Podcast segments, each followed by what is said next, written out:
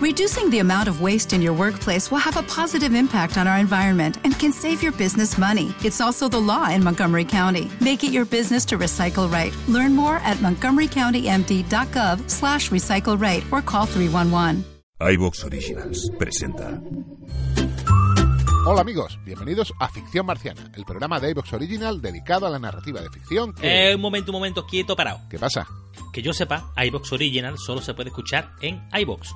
Ah, sí, claro. ¿Y? Es que la persona que nos está escuchando, yo creo que nos está escuchando desde otro sitio. Buah, pues entonces mal asunto, porque si no nos escucha desde la web o la app de iVox, escuchará el programa con más toses. ¿En serio? Muchas más equivocaciones Hombre, tan copo está panto. y palabrotas a cascoporro. Hostia, me cago en su... Y sobre todo no podrá escuchar nuestro programa de ficción marciana, sino un clip de audio repetitivo y machacón. Un clip de audio repetitivo, y machacón. Repetitivo y machacón. Repetitivo y machacón. Repetitivo y machacón. O sea, que ya no nos podrán escuchar desde iTunes, Google Podcast, Spotify. No, hombre, es nuestra forma de apoyar el desarrollo sectorial que iVox intenta implantar en el podcasting hispanoparlante. Tienen menos medios que otros, sí, no cabe duda, pero muchas ideas y anticipación. Y es que iVox entiende el podcasting, por ese motivo nos identificamos con ellos. Si a partir de ahora escucháis los programas de ficción marciana y otros de la red marciana en la web o en la app de iBox, os lo agradeceremos infinitamente. Seguiremos publicando entregas de relatos, cuentos. Y tendremos contenidos públicos y otros exclusivos para agradecer el apoyo de nuestros suscriptores. Te esperamos en iVox. ¡Gilipichis!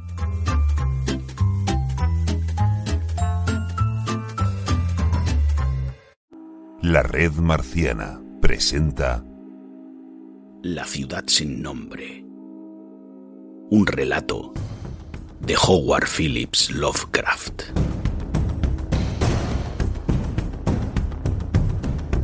Al acercarme a la ciudad sin nombre, me di cuenta de que estaba maldita. Avanzaba por un valle terrible reseco bajo la luna, y la vi a lo lejos, emergiendo misteriosamente de las arenas, como aflora parcialmente un cadáver de una sepultura deshecha.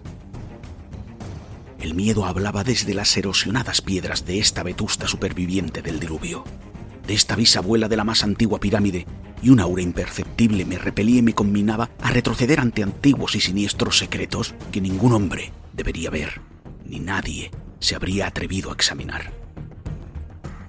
Perdida en el desierto de Arabia, se halla la ciudad sin nombre, ruinosa y desmembrada, con sus bajos muros semienterrados en las arenas de incontables años. Así debía de encontrarse ya, antes de que pusieran las primeras piedras de Memphis y cuando aún no se habían conocido los ladrillos de Babilonia. No hay leyendas tan antiguas que recojan su nombre o la recuerden con vida.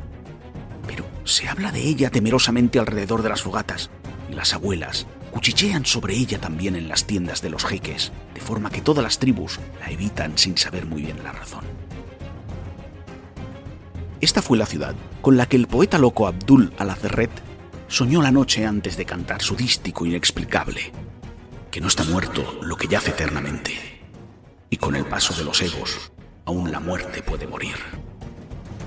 Yo debí haber sabido que los árabes tenían sus motivos para evitar la ciudad sin nombre, la ciudad de la que se habla en extraños relatos pero que no ha visto ningún hombre vivo. Sin embargo, desafiándolos, penetré en el desierto inexplorado con mi camello. Solo yo la he visto, y por eso no existe en el mundo otro rostro que ostente las espantosas arrugas que el miedo ha marcado en el mío, ni se estremezca de forma tan horrible cuando el viento de la noche hace retemblar las ventanas. Cuando la descubrí, en la espantosa quietud del sueño interminable, me miró estremecida por los rayos de una luna fría en medio del calor del desierto, y al devolverle yo su mirada, olvidé el júbilo de haberla descubierto y me detuve con mi camello a esperar que amaneciera.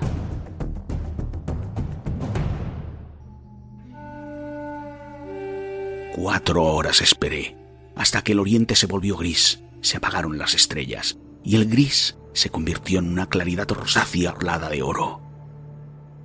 Oí un gemido, y vi que se agitaba una tormenta de arena entre las piedras antiguas, aunque el cielo estaba claro y las vastas extensiones del desierto permanecían en silencio.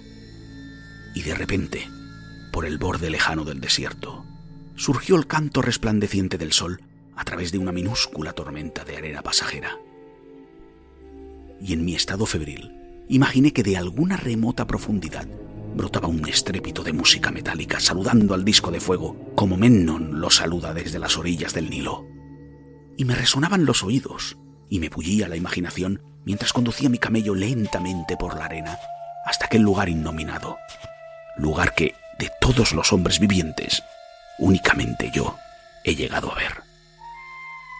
Y vagué entre los cimientos de las casas y de los edificios sin encontrar relieves ni inscripciones que hablasen de los hombres, si es que fueron hombres, que habían construido esta ciudad y la habían habitado hacía tantísimo tiempo. La antigüedad del lugar era malsana, por lo que deseé fervientemente descubrir algún signo o clave que probara que había sido hecha efectivamente por los hombres. Había ciertas dimensiones y proporciones en las ruinas que me producían desasosiego.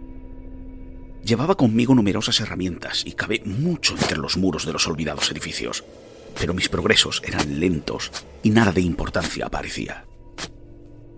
Cuando la noche y la luna volvieron otra vez, el viento frío me trajo un nuevo temor, de forma que no me atreví a quedarme en la ciudad. Y al salir de los antiguos muros para descansar, una pequeña tormenta de arena se levantó detrás de mí, soplando entre las piedras grises a pesar de que brillaba la luna y casi todo el desierto permanecía inmóvil.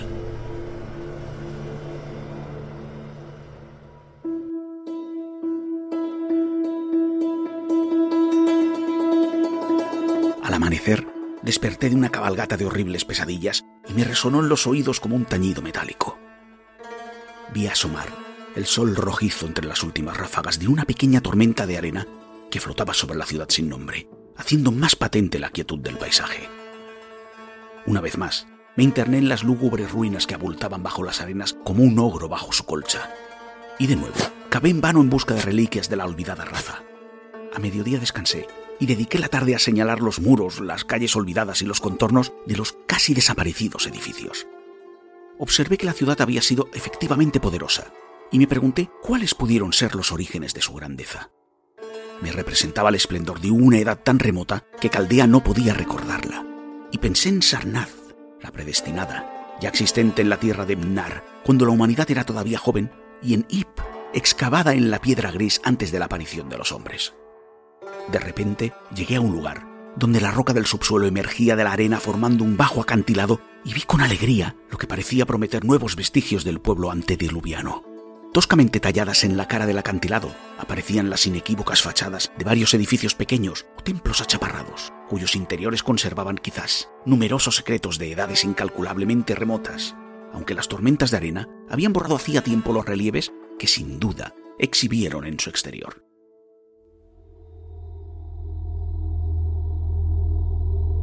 Las oscuras aberturas próximas a mí eran muy bajas y estaban cegadas por las arenas. Pero limpié una de ellas con la pala y me introduje a gatas, llevando una antorcha que me revelase los misterios que hubiese.